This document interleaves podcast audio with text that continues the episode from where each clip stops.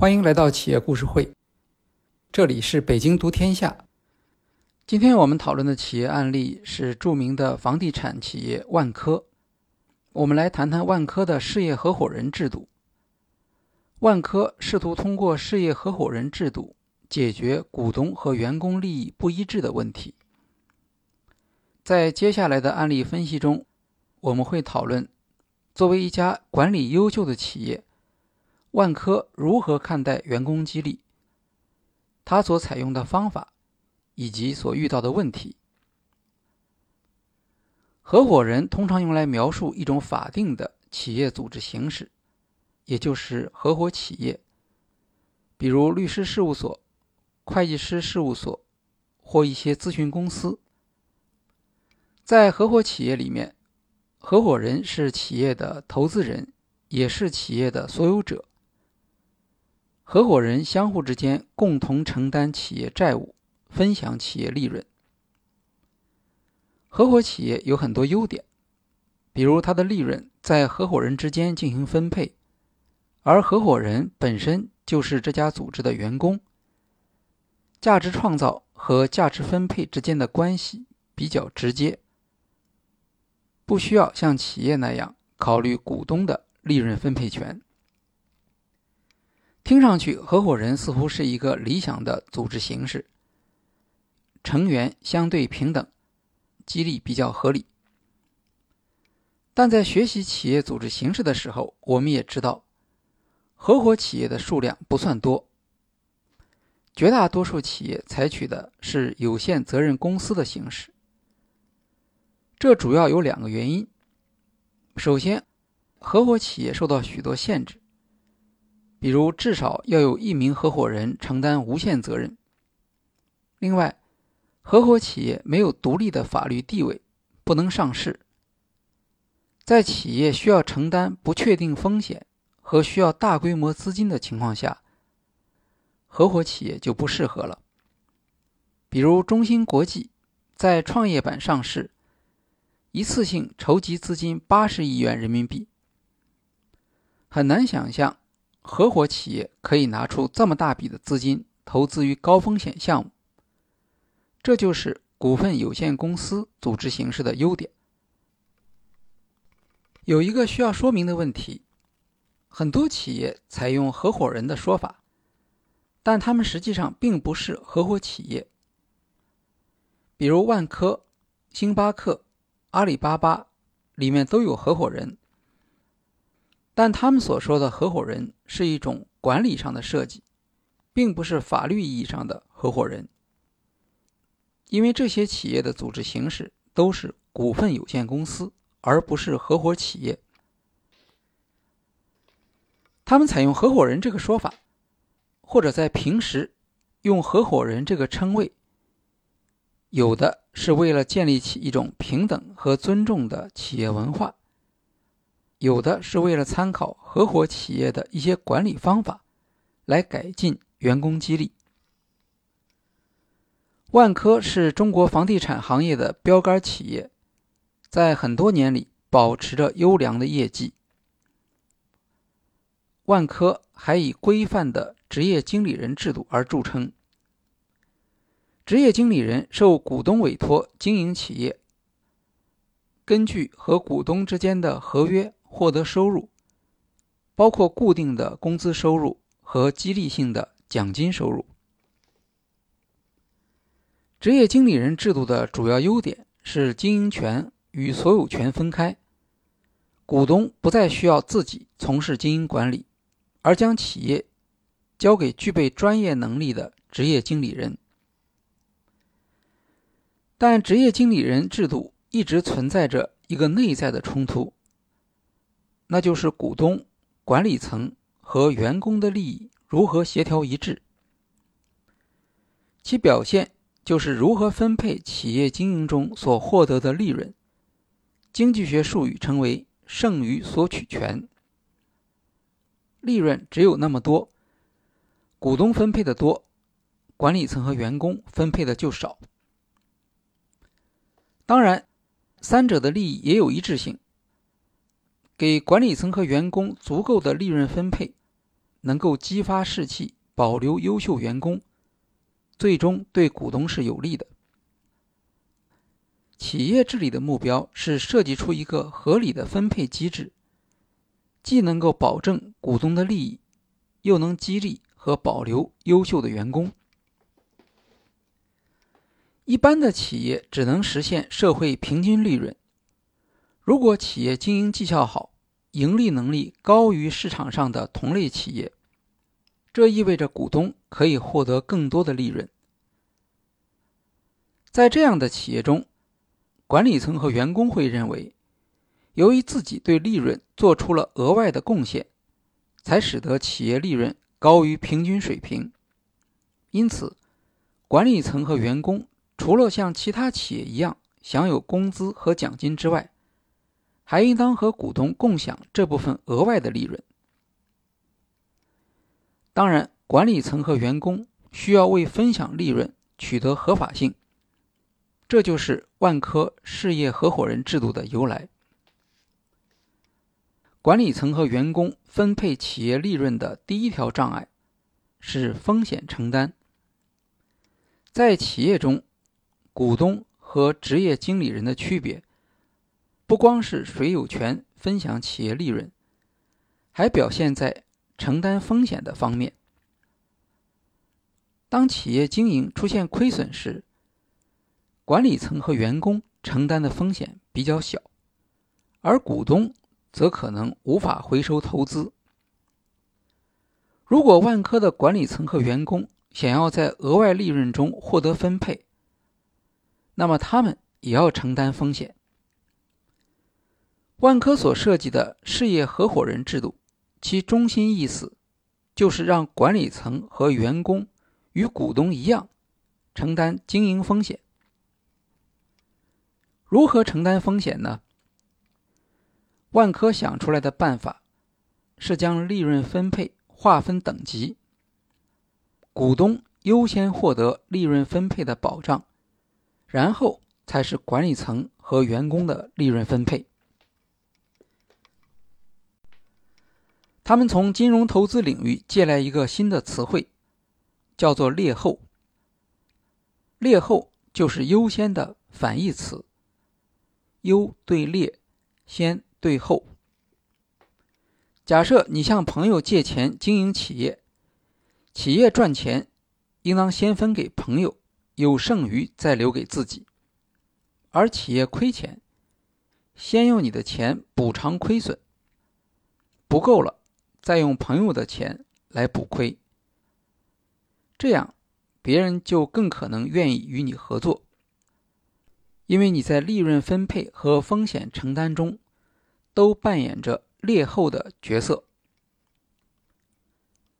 万科管理层认为，管理层与员工有权和股东一样分享企业的超额利润，但他们在分享时应当处于劣后地位，也就是管理层和员工获得利润分配的前提是股东至少。要获得社会平均利润，这就是所谓的股东是优先受益人，而员工是劣后受益人。当然，劣后并不代表着管理层和员工获得的利润部分比较少，而是有一个结构：当企业利润水平比较低的时候，主要的利润会分配给股东。如果企业创造出超额的利润，在超额部分，管理层和员工获得比较多的部分。这样的方案，股东比较容易接受，因为它既能保障股东的利益，又能激励管理层和员工。我们知道，万科很注意学习国际企业的先进管理制度，在美国。采用股票期权激励的上市企业非常多，效果也比较好。通常的做法是事先约定一个绩效目标，如果达到这一目标，管理层和员工可以获得若干事先规定的股票认购权作为激励。早在1993年，万科就曾经设计过一个股权激励计划，打算分九年时间向员工授予股权。但这项计划不符合当时的国家政策，被迫停止。二零零五年，国家发布了相关政策，允许企业以股权方式进行员工激励。二零零六年三月，万科提出了第二轮股权激励计划，并得到股东大会的批准。他也由此成为中国主板上市公司中第一家实施股权激励的企业。这项计划为期三年，万科设定了当时市场上最高的业绩标准，包括净资产收益率不低于百分之十二，净利润增长率。不低于百分之二十。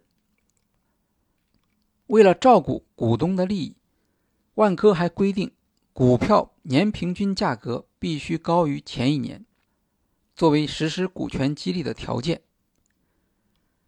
二零零六年，万科各项业绩达标，公司股票价格也超过前一年，顺利实施了股权激励计划。到了二零零七年。情况出现变化。二零零六年，中国股票市场产生了严重的泡沫，上证指数从一千点升到六千点。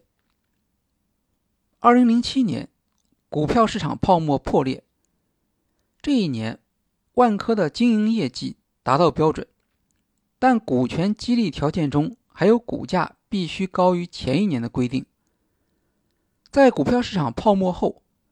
万科的股价在2008年和2009年都没有能够恢复到2007年时的价格，导致2007年股权激励终止。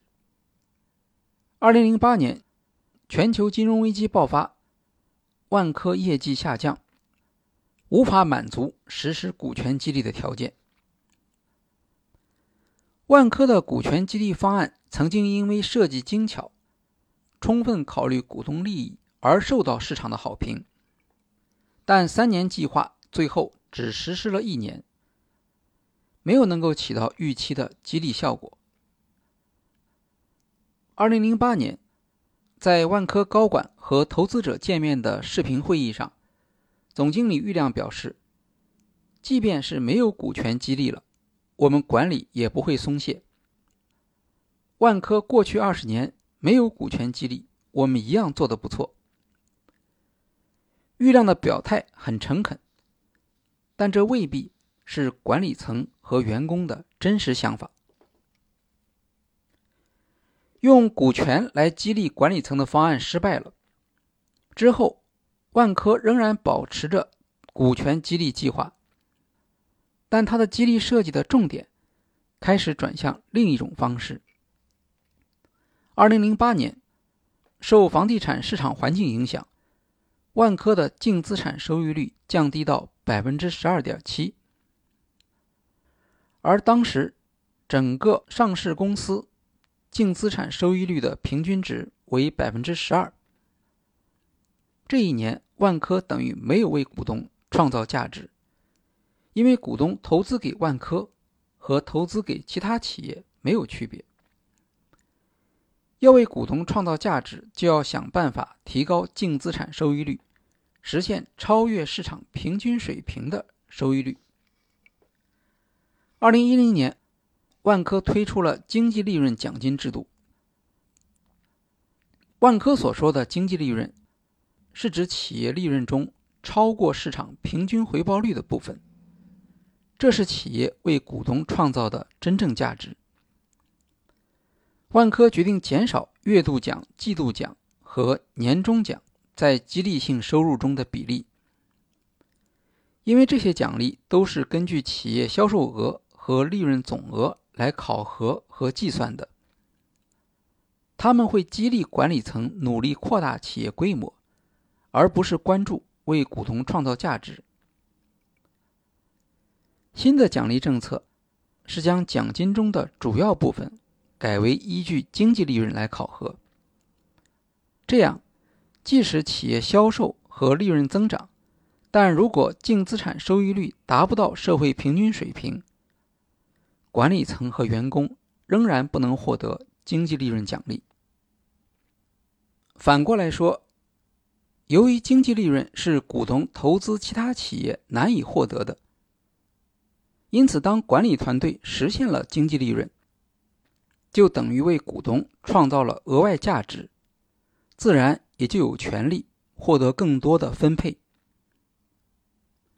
采用经济利润作为奖金依据的好处是，不像股票激励，经济利润奖金与股票价格无关。只要为股东赚取了超额利润，管理层就可以获得奖金。为了打消股东的顾虑，万科采用了一种对赌的设计。如果公司的净资产收益率超过社会平均收益率，公司将从经济利润中按规定比例提取奖金。反之，管理团队就要按照相同的比例赔偿给公司。为了保证管理团队具有偿还的能力，经济利润奖金作为集体奖金统一管理，三年内不分配到个人。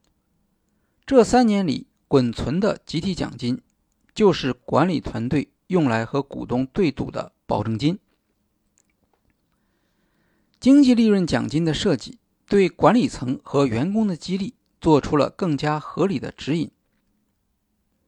管理层需要关注企业的收益率，而不能再依赖规模增长。在推出经济利润奖金制度以后，万科的净资产收益率从2010年的百分之十六点四七提高到2013年的百分之十九点六六。达到历史高位。接下来，万科高层犯了一个错误。二零一四年，第一期经济利润奖金到期结算，这笔奖金本该兑现给管理层和员工，可是因为兑现奖金的时机正是二零一四年熊市，万科股票价格创下五年最低。在这种情况下，大笔发放奖金可能会引发股东的不满，因为股东在赔钱，而管理层和员工却获得大笔的奖金。这只能说明两者的利益并不一致。董事长王石主张用这笔钱购买股票，用这种方式兑现给管理层的奖金，还能够额外。获得股东的好感，毕竟购买股票是抬升股价的行为，但市场的反响却并不好。在股东看来，万科管理层似乎是想在股票处于低价位时大笔买入，让管理层获得更多的股份，增加管理层对公司的控制权。甚至有股东认为，公司故意压低股票价格。为的就是管理层可以用经济利润奖金增持股份，而在管理层和员工们看来，本来奖金计划中说的是现金分配，现在却要买成股票发给大家，从确定收入变成了不确定的收入。在熊市里面，购买股票亏损的机会是非常大的。员工自己肯定不会在这个时候买入公司的股票。无论管理层如何解释，奖金变成股票，等于公司的承诺没有兑现，这对万科的士气造成了一定的影响。结果是，既让股东产生疑虑，也得罪了期待这批奖金的高管和员工。CEO 郁亮回忆说。员工对公司的这项决定有一些看法，继续实施这种做法已经不现实，这就促使公司寻找新的激励措施。二零一四年，万科推出了事业合伙人计划。据郁亮介绍，事业合伙人是职业经理人升级版，主要为了解决万科股票价格长期低迷而对股权激励造成的障碍。市场上普遍承认，万科的经营绩效在行业中居于领先地位。在这种情况下，股票价格不应当成为妨碍员工激励的因素。新的激励制度的一项重要特点是将普通员工纳入激励设计。万科将激励设计分为两个层面：面向基层员工实行项目跟投制度；面向管理层实行合伙人持股计划。所谓项目跟投制度，是万科向金融行业中的投资银行和万科的美国合作伙伴学来的机制。项目跟投是指对项目获取和经营质量影响最大的那部分员工，包括项目的管理团队和城市公司的管理层，他们要拿出自己的钱。和公司共同投资，普通员工也可以在一定比例内投资公司的新项目。从二零一四年四月开始，万科所有的新项目都必须配套跟投计划。跟投计划也是公司最终决定是否投资某一项目的首要考虑因素之一。由于项目管理团队对投资结果负有个人的财务责任，这就在一定程度上遏制了当时房地产行业中出现的盲目拿地的情况。在万科内网有一个跟投 IT 系统，所有的跟投项目先在系统里面公示，内容包括投资回报倍数、内涵报酬率、地价。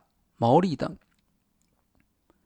全国项目统一执行跟投计划，员工也可以跟投外地的项目。在跟投项目收益方面，一般设定百分之二十的回报率。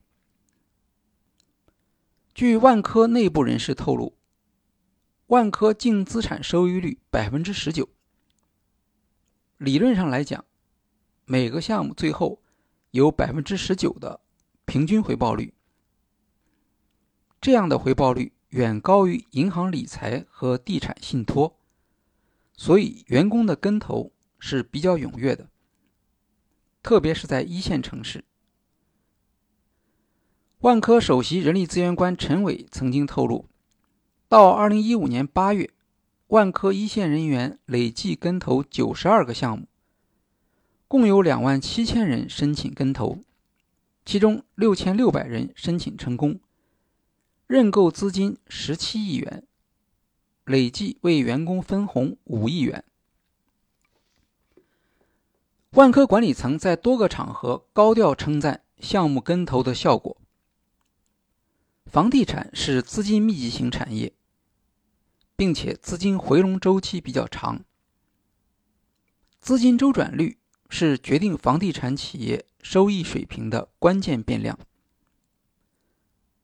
在实施项目跟投之后，由于管理人员和员工本身投入大量资金到项目中，使得他们有激励在整个项目运作周期的各个环节上关注资金的回收。二零一三到二零一四年间，万科的存货周转率为零点三二。而2015到2016年，万科的存货周转率上升到0.40。万科管理层认为，这反映了项目跟投制和事业合伙制，使得公司营运能力得到提升。在项目跟投的基础上，万科还建立起事业合伙制，所有的新业务必须设计跟投制度。这称为事业跟投，以区别于项目跟投。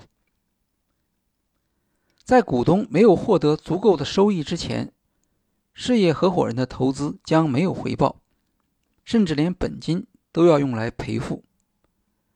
但如果经营取得了超过社会平均水平的回报，事业合伙人的分配比例将明显超过他们的投资占比。用 CEO 郁亮的话来讲，合伙人制度要求每个合伙人在他所负责的工作业务里面能够做到最好。二零一八年，万科撤销总部所有部门设置，成立事业发展中心、管理中心和支持中心。过去，万科的职级共有七级，现在则只有集团合伙人。中心合伙人、执行合伙人和合伙人四个层级。集团合伙人是万科副总裁级的高管，中心合伙人则大多是万科总部原来各业务部门的负责人。执行合伙人包括了二十六位总部相应职能板块的业务骨干，合伙人则是普通员工。以北京万科为例，原由总经理、副总经理、部门经理、骨干、员工组成五级管理层级，现在变成了只有两级。从万科的财务数据来看，跟投制度在员工激励方面产生了比较显著的效果。不过，新的问题随之而来。由于项目团队掌握未来收益的信息，有可能出现项目管理人获利占净利润比重过高的情况。在公司和项目团队之间，也可能出现信息不对称，导致股东利益受损。二零一六年一季度，万科净利润率只有百分之五点六八，远低于。二零一五年年度净利率百分之九点二七和二零一四年的百分之十点七六。万科的解释是因为毛利率较去年同期有所下降，同时一季度结算中包含了一批合作比例比较高的项目。郁亮说，所有跟投总额到目前为止只占项目权益总额的百分之三点四。而且不是注册资本，是项目峰值的百分之三点四，比例很低。由于市场上出现了质疑的声音，万科管理层也必须考虑项目跟投对公司财务报表数据的负面影响。二零一六年开始，万科对项目跟投进行了一些调整，后续发布了项目跟投二点零。和三点零的政策，其中一项重要的设计是强调项目管理团队的劣后担当。万科 CFO 孙佳介绍说，在达到百分之十股东回报之前，参与跟投人员是没有收益的，也就是拿跟投人员的收益作为补贴给股东的回报。百分之十到百分之二十五的部分是同权的收益，跟投人员和股东的利润分配比例相同。百分之二十五以上的部分，利润分配向跟投人员倾斜，跟投人员可以获得一点二倍的收益。这样的梯次设计能够保证股东的基本利益，同时。鼓励管理团队实现超额利润。万科独立董事对这种新的劣后机制的设计也表示了赞同。孙佳认为，跟投是事业合伙人体制的重要部分，在公司的管理技术、开发效率、营运水平、成本控制等方面都发挥了重要作用。例如，项目跟投制度赋予跟投人一项重要的权利——操盘团队选择权。跟投人可以通过投票表决来确定项目的操盘团队。备选的操盘团队由员工自荐，公布在系统平台上。通过竞聘的方式，由跟投人对团队投票来最终确定。这样的操作形式一方面让跟投员工的权利和义务得到更好的平衡，同时还有助于公司发现优秀的项目管理团队，因为跟投员工很可能比公司上层更了解项目管理团队的能力。和股权激励相比，项目跟投在经营绩效和员工激励之间建立起更加清楚和直接的关系。万科的这项设计引发了许多兴趣，当然，它的局限性也很明显。目前，项目跟投的顺利实施和万科控制项目收益的能力有关。无论是股东、管理层，还是员工，对当前万科的房地产项目开发都有比较一致的预期，而且项目期限很明确，这些都是万科实施项目跟投的有利条件。但长期来看，企业不可能完全对抗外部环境的改变。如果出现不利于房地产经营的宏观环境，导致员工跟投持续发生损失，那么员工对跟投制度的态度也会发生改变。另一项重大的挑战是新业务，比如在万科的事业跟投中，这些新业务的预期收益并不确定，很难给出一个股东、管理团队和跟投员工三方共同认可的指标。如果指标不合理，事后的调整就会导致管理成本上升。董事长郁亮在一次业绩发布会上承认，一些前景不明确的新项目难以确定跟投的收益率指标。万科正在召集专家研究和解决这一问题。好，今天的企业故事会就介绍到这里，谢谢大家。